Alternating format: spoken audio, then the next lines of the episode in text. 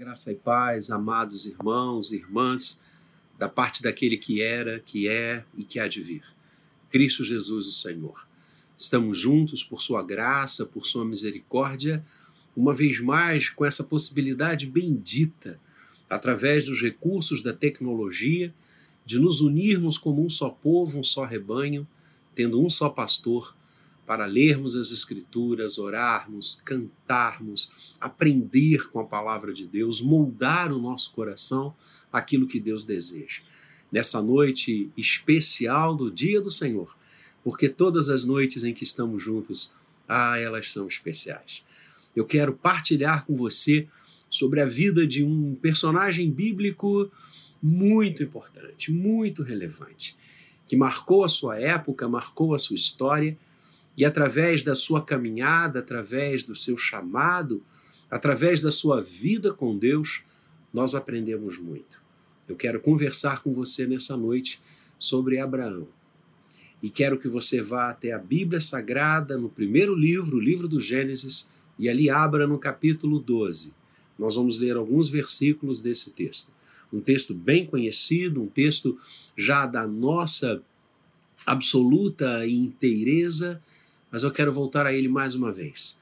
Quero compartilhar com vocês, com cada um do Senhor nessa noite, sobre o chamado de Abraão. O chamado que Deus fez envolvendo este homem. E nós vamos estudar e vamos ver que cada um dos itens desse chamado se coaduna com o que Deus quer hoje da minha vida e da sua vida. Quando você está abrindo as Escrituras, enquanto você está localizando o texto desta noite, eu quero dizer da saudade que estou de cada um. Eu sempre tenho dito isso porque o meu coração está muito saudoso. E eu tenho visto nas mensagens do mural, nas mensagens dos grupos das sociedades internas da igreja, essa mesma saudade. Isso significa que nós sentimos falta uns dos outros.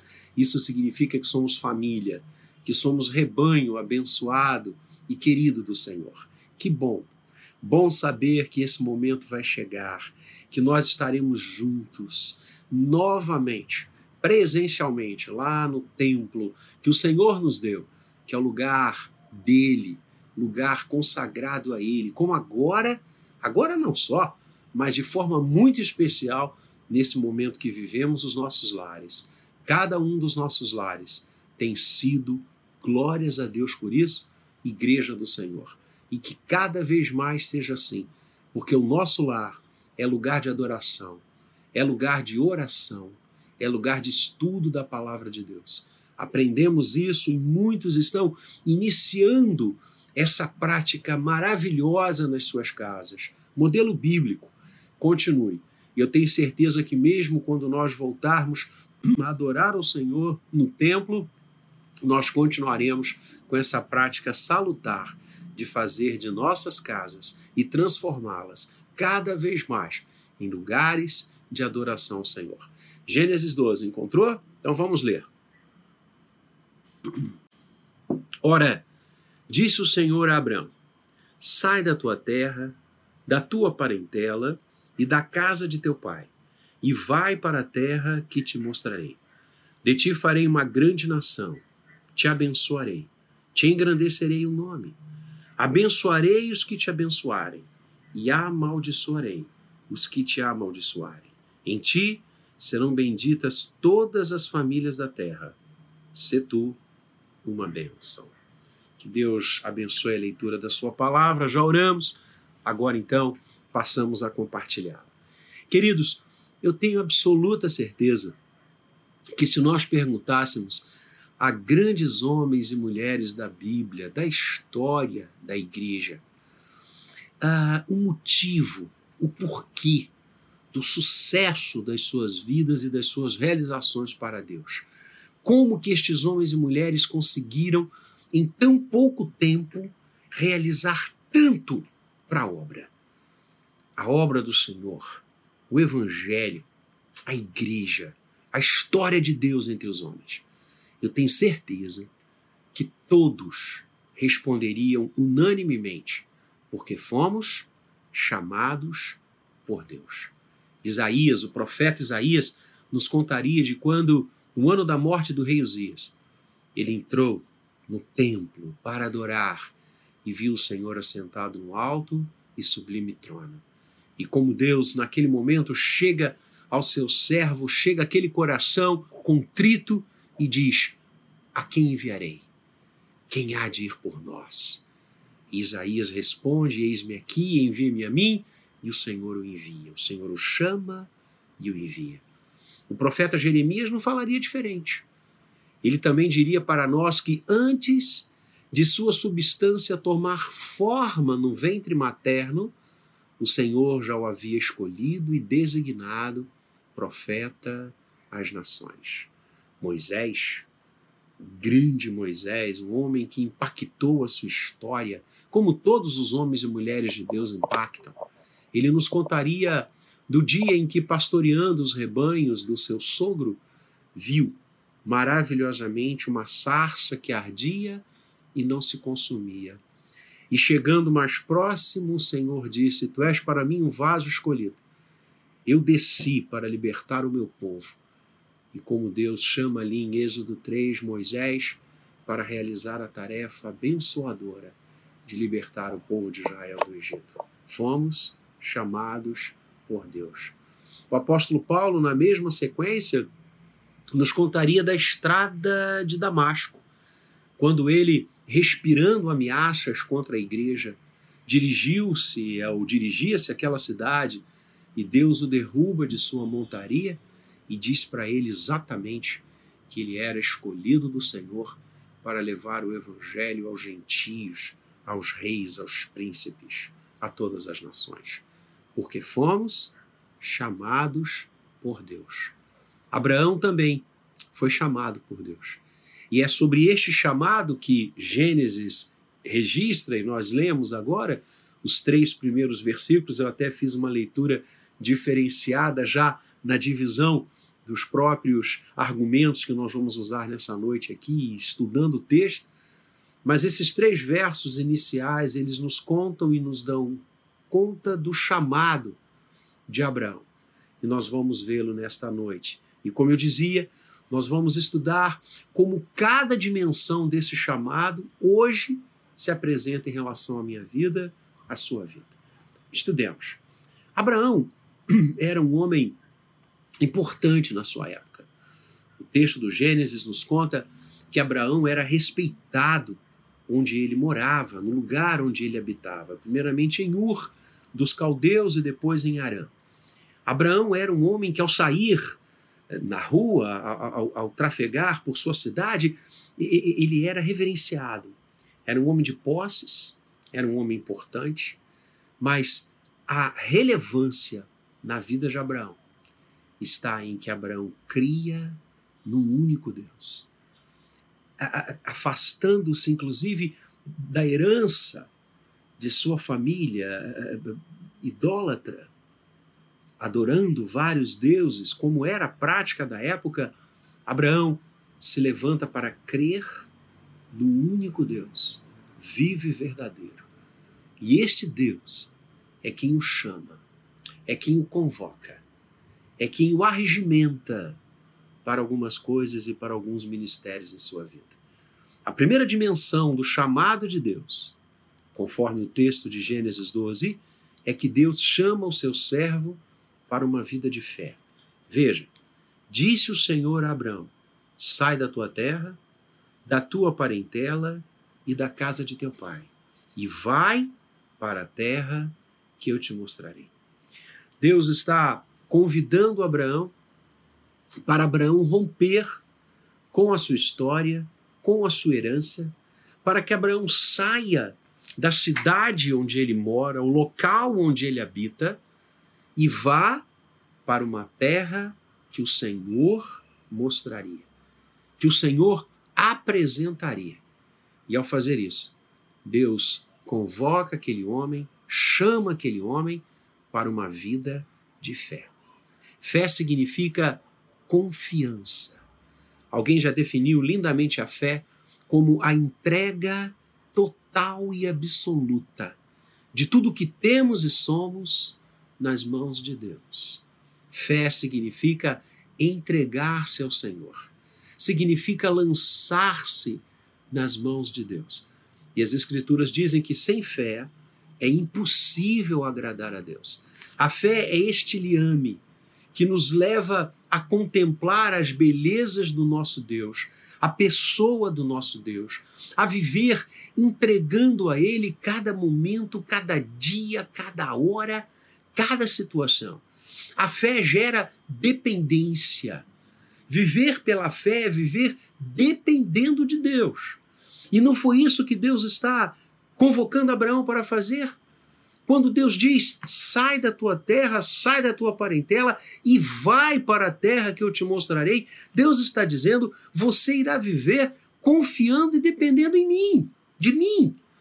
A cada dia Deus tinha que mostrar a Abraão por onde ele iria, qual a reta, qual a, o moto, qual o lugar, como chegar. É isso a fé. A fé é essa dependência. Viver pela fé é viver crendo que Deus pode. Abraão sabia quem estava chamando-o para uma vida de fé, para uma vida de confiança, para uma vida de entrega. Abraão sabia aquele que estava dizendo a ele: pode vir, pode se lançar, pode confiar em mim. Amados, hoje Deus nos chama para viver uma vida de fé. O Novo Testamento diz que nós devemos caminhar a cada dia, olhando firmemente para o Autor e o Consumador da nossa fé, Cristo Jesus. Hoje, quando Deus nos chama para viver pela fé, para viver confiando nele, não em carros, em cavalos, não em coisas, não em valores humanos, mas confiar na sua pessoa, na sua direção, no seu poder, crendo que ele pode. Podemos nos lançar, porque Deus está ali, o Senhor está nos segurando, o Senhor está nos conduzindo, o Senhor está nos pastoreando. Ao convidar-nos a uma vida pela fé, o Senhor está nos convidando a viver uma vida em Cristo. Por isso o apóstolo Paulo diz que a vida que ele agora tinha, ele a vivia inteiramente pela fé no Filho de Deus, que o havia amado e se entregue por ele. Esse é o desafio que Deus nos lança hoje. Vivermos pela fé. Vivermos numa confiança absoluta no poder de Deus, na graça de Deus. Não, nós não andamos olhando para o que o mundo nos acena. Sejam coisas boas, sejam coisas ruins. Nós olhamos e andamos com os olhos fixos em Cristo Jesus. Ele é o nosso Senhor. Ele é o objeto da nossa fé. Ele é o Senhor da nossa fé. E a nossa confiança está em Suas mãos.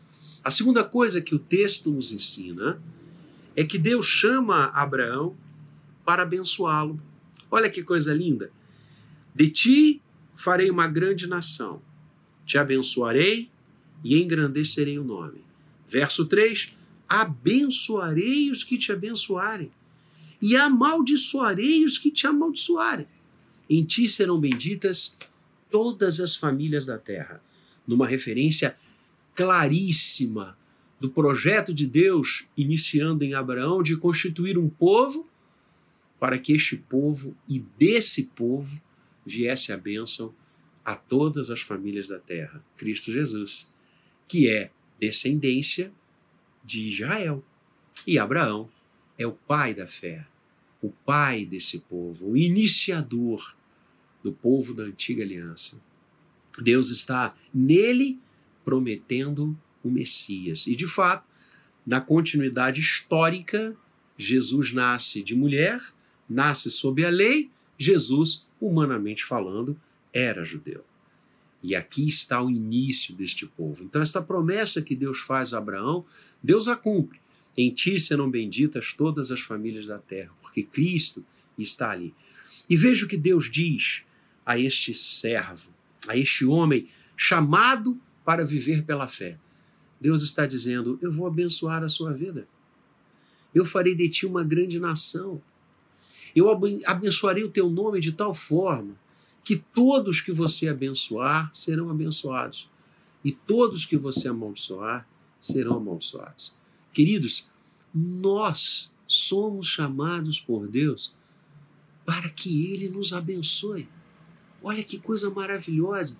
Quantos têm uma ideia equivocada, errônea de Deus? Uma ideia de punição, uma ideia de que viver com Deus é viver numa tristeza sem limites, é, é viver um, um abatimento permanente. Não! Olha o que, que o texto está ensinando a mim e a você nessa noite.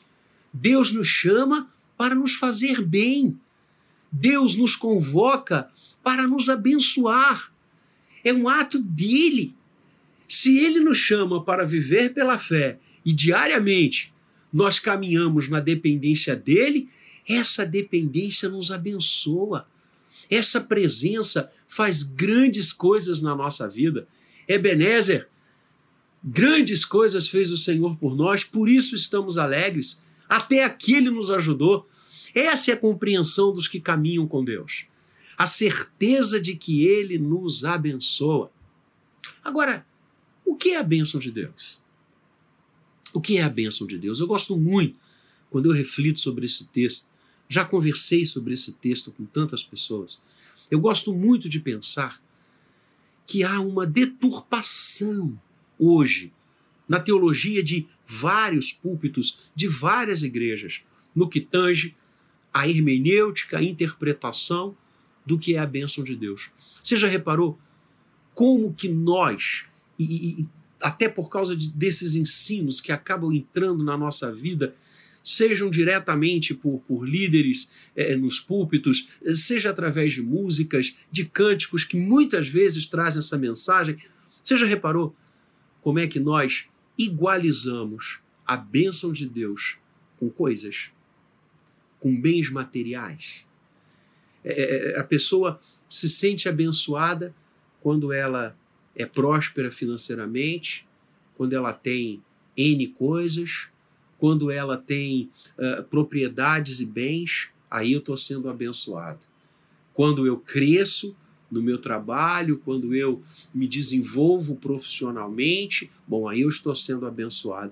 Quando eu estou com muita saúde, aí eu estou sendo abençoado. É incrível! Há uma, uma, um ensino subrepetício que vai colocando, inculcando na mente e no coração de muitas pessoas que a bênção de Deus se traduz em coisas. Queridos, não. Não. É claro que várias dessas coisas, ou se não todas que eu nomeei, são expressões, sim, do fazer bem de Deus na nossa vida.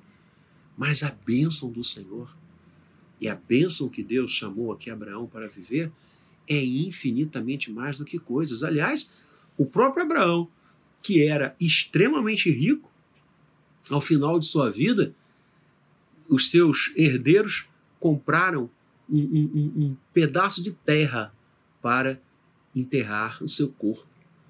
Abraão não foi chamado por Deus para que ele fosse o mais rico da terra, o mais saudável da terra, aquele que possuiria muitos bens em detrimento aos outros. Porque a bênção de Deus significa a presença de Deus na vida. É isso. A bênção do Senhor é a sua presença na vida. É o que ele nos ensina com Noé. Quando Noé abençoa cem, né? Noé teve cem, Cão e Jafé, seus três filhos. Quando ele abençoa cem, ele diz: que o Senhor habite as suas tendas. Essa é a verdadeira bênção e essa é a bênção que a gente precisa. Nós não precisamos de coisas, nós precisamos da presença do Senhor. Quando Deus diz a Abraão: Vem, eu farei de ti uma grande nação, eu te abençoarei. Deus está dizendo: Eu serei contigo. Porque é isso que a gente precisa. Todas as outras coisas são decorrências da bênção da presença de Deus. Essa é a bênção. Tudo mais são bênçãos que deflui dessa maior, eu diria a única, a única que de fato interessa. Viver com Deus, ter a presença de Deus, que a presença dele habite as nossas tendas, habite os nossos corações. É, é, é aquela ilustração do Salmo 23 que eu sou apaixonado, lembra?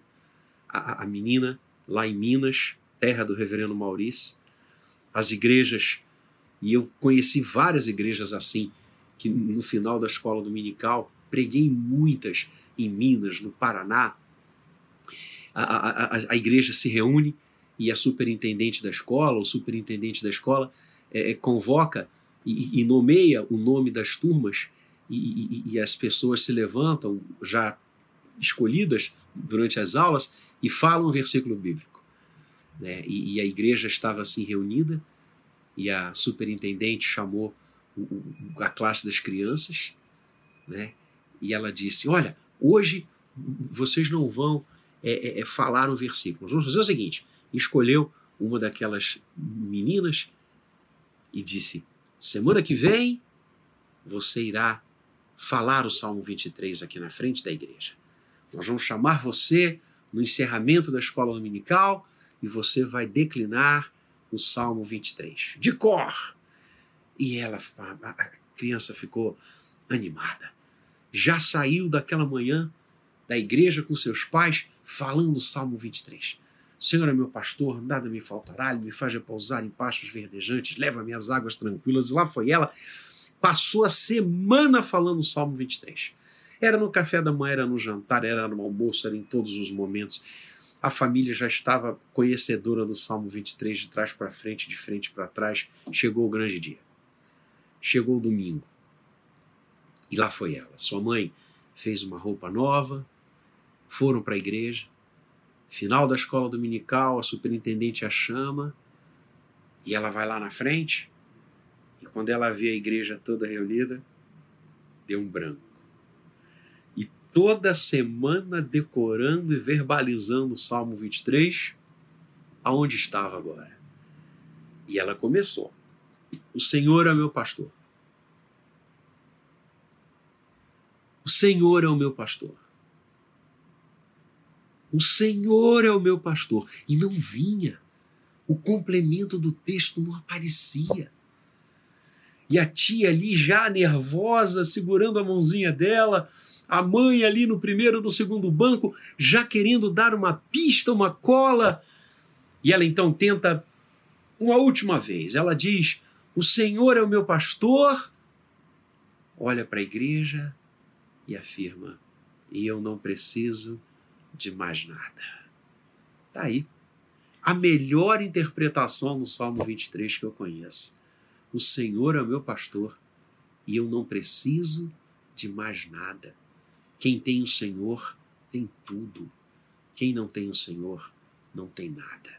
Pode ter vários bens, pode ter uma saúde de ferro, pode ter um emprego expressivo, mas não tem nada, porque Deus é a fonte de todas as coisas. Quem tem o Senhor? Quem tem o Senhor habitando nas suas tendas, tem tudo. Bendito seja o seu nome. Deus nos chama para uma vida de fé, Deus nos chama para nos abençoar. E quando a gente fala em presença, qual é a presença encarnada de Deus nesse mundo? Cristo Jesus. Portanto, viver a bênção de Deus é viver Cristo Jesus. Ele é o veículo maior, absoluto da presença de Deus comigo e com você. E a terceira dimensão desse chamado, que Deus conclama Abraão e conclama cada um de nós, está no final do verso de número 2, quando Deus diz a Abraão: Se tu uma benção. Deus o chama e Deus nos chama para uma vida de fé. Deus o chama e nos chama para nos abençoar com Sua presença maravilhosa e bendita. E Deus nos chama, como chamou Abraão, para que ele fosse uma bênção. Ser uma bênção significa transmitir, ser algo de bom na vida de alguém. Ser uma bênção significa ministrar para o outro e na vida do outro coisas boas. Ser uma bênção significa ser resposta do Senhor para todos que estão conosco. Ser uma bênção significa dedicar ao outro o nosso coração. Olha o que, que Deus estava falando para Abraão. Eu vou abençoar você, eu vou me dar a você, eu vou caminhar com você, eu vou habitar a sua tenda e você fará isso para os outros. E você partilhará tudo com os outros. Esse é o chamado de Deus, queridos. Deus não nos chama para que nós nos tornemos egoístas das suas coisas.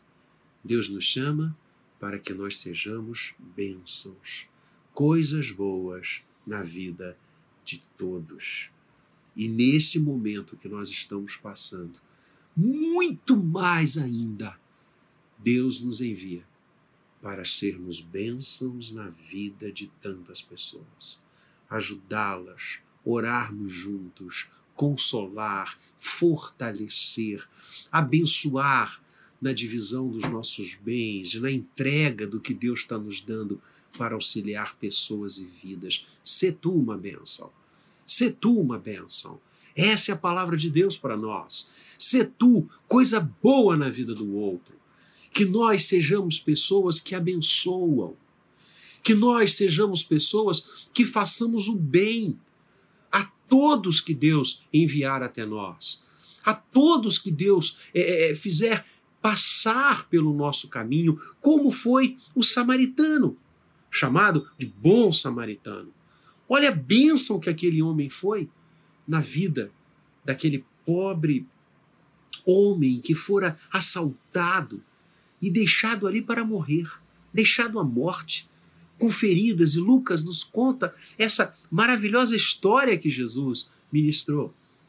Algumas pessoas passaram por aquele corpo, ferido, ensanguentado, quase morto, e não deram trela, nem olharam.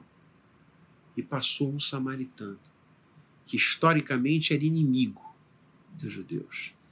E aquele homem para, sai de sua montaria, coloca o ferido na sua montaria, o leva até um lugar de cura e banca as despesas da sua restauração. E Jesus termina dizendo: Quem agiu com misericórdia para com aquele homem? Deus nos chama para que nós hajamos em misericórdia para com as pessoas. Nós temos que ser bênçãos. Nós temos de ser na vida de todos coisas boas. Sabe, aquelas pessoas que todos gostam de estar juntos. Não tem gente assim que é, é, agrega, que chama. Eu e você temos de ser assim. As pessoas têm que querer estar conosco. As pessoas têm que se sentir bem em estarem conosco. Diferentemente de algumas que fazem o efeito contrário.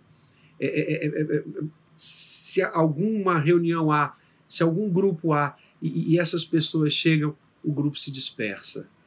Não, nós não afugentamos pessoas, nós acolhemos vidas, nós as abençoamos. Se tu, uma bênção. E qual é a bênção maior? É a redenção em Cristo Jesus. Porque Deus amou o mundo de tal maneira que nos deu seu Filho, para que todo aquele que nele crê não pereça, mas tenha a vida eterna. A maior bênção que você pode ser na vida de alguém é falar de Jesus para essa pessoa. É contar da sua experiência de fé, da sua experiência de redenção. É comunicar e transmitir o maior bem que eu e você possuímos: Cristo, o nosso redentor. Quando nós partilhamos o Senhor com todas as pessoas, nós estamos sendo veículos de bênçãos para a vida delas. Deus nos convida, Deus nos chama a uma vida de fé, confiando nele, caminhando com Ele dia a dia, instante a instante, dependendo dele, firmemente fixando o autor e o consumador da nossa fé, correndo a carreira que nos está proposta em Cristo Jesus, viver em confiança, permitindo que Deus dirija e que Deus conduza cada passo e cada decisão da nossa vida, lançando sobre Ele toda a vossa ansiedade, porque Ele tem cuidado de vós. Isso é viver pela fé. Esse é o convite que Deus nos faz nessa noite. Também Deus nos convida para nos abençoar, para nos fazer bem. E que maravilha saber que Deus nos faz bem, que Deus nos abençoa. Não com coisas, isso é pouco, mas com a presença dEle. Só pode dizer, ainda que eu ande pelo vale da sombra da morte, não temerei mal algum, porque o Senhor está comigo? Só pode assim dizer quem disse no verso 1: O Senhor é o meu pastor. Ele é o fundamental. Quem tem o Senhor tem tudo. Ele é o meu pastor. E eu não preciso de mais nada. E finalmente, Deus nos chama para que cumpramos o ministério de abençoar vidas, de fazer o bem a todas as pessoas, de sermos instrumentos da bondade, da misericórdia, do carinho e da redenção de Deus em Cristo para todas as pessoas. Levar a elas o nosso coração e a palavra do Senhor. Levar a cada uma o que Deus nos tem dado e a coisa maior e mais importante que o Senhor nos tem dado é a vida eterna em Cristo Jesus. Essas são as dimensões do chamado de Abraão, essas são as dimensões do chamado que Deus faz hoje a mim e a você. Viver pela fé, viver experimentando dele é a bênção, viver abençoando todas as pessoas. Que ele nos use, que ele, através do Espírito Santo, nos dê a força e a unção para cumprirmos todas essas facetas do seu chamado, porque grandes coisas o Senhor tem feito por nós. Por isso, estamos alegres. Vamos orar? Pai querido, graças nós te damos, porque o teu chamado hoje nos alcança. O teu chamado vencendo os tempos, vencendo as eras, nos abrange hoje, tal qual chamaste o teu servo Abraão lá no passado da mesma maneira, hoje, o Senhor nos chama para uma vida de total dependência tua, de entrega diária, permanente, viver pela fé, confiando em ti, entregando a vida totalmente em tuas mãos. Obrigado, Pai, porque ainda hoje tu nos convocas para nos fazer bem, tu nos convidas, tu nos chamas para nos abençoar para derramar da tua presença sobre nós, da tua unção, de coisas maravilhosas, não humanas, mas vindas do teu coração. E aí, Pai, o derredor, o derredor, a continuidade, como o próprio apóstolo Paulo disse: se o Senhor nos deu Cristo, não nos dará maravilhosamente com Ele e benditamente com Ele todas as demais coisas? Obrigado porque o nosso sustento está em tuas mãos. Obrigado porque andamos no teu fazer bem ao nosso coração. E finalmente, que o Senhor nos leve e nos ajude a abençoar todas as pessoas. Que o Senhor nos leve e nos ajudes a ser bênçãos, a sermos instrumentos do Senhor na vida de todos, da nossa família, da nossa igreja, dos nossos amigos, daqueles que o Senhor vai colocar no nosso caminho. Ó oh Deus, que o nosso coração esteja voltado para o outro e nós estejamos agasalhando, abençoando, partilhando, nos importando com todas as vidas. Graças nós te damos. Ajuda-nos a cumprir este chamado bendito para a glória do teu nome em Cristo Jesus.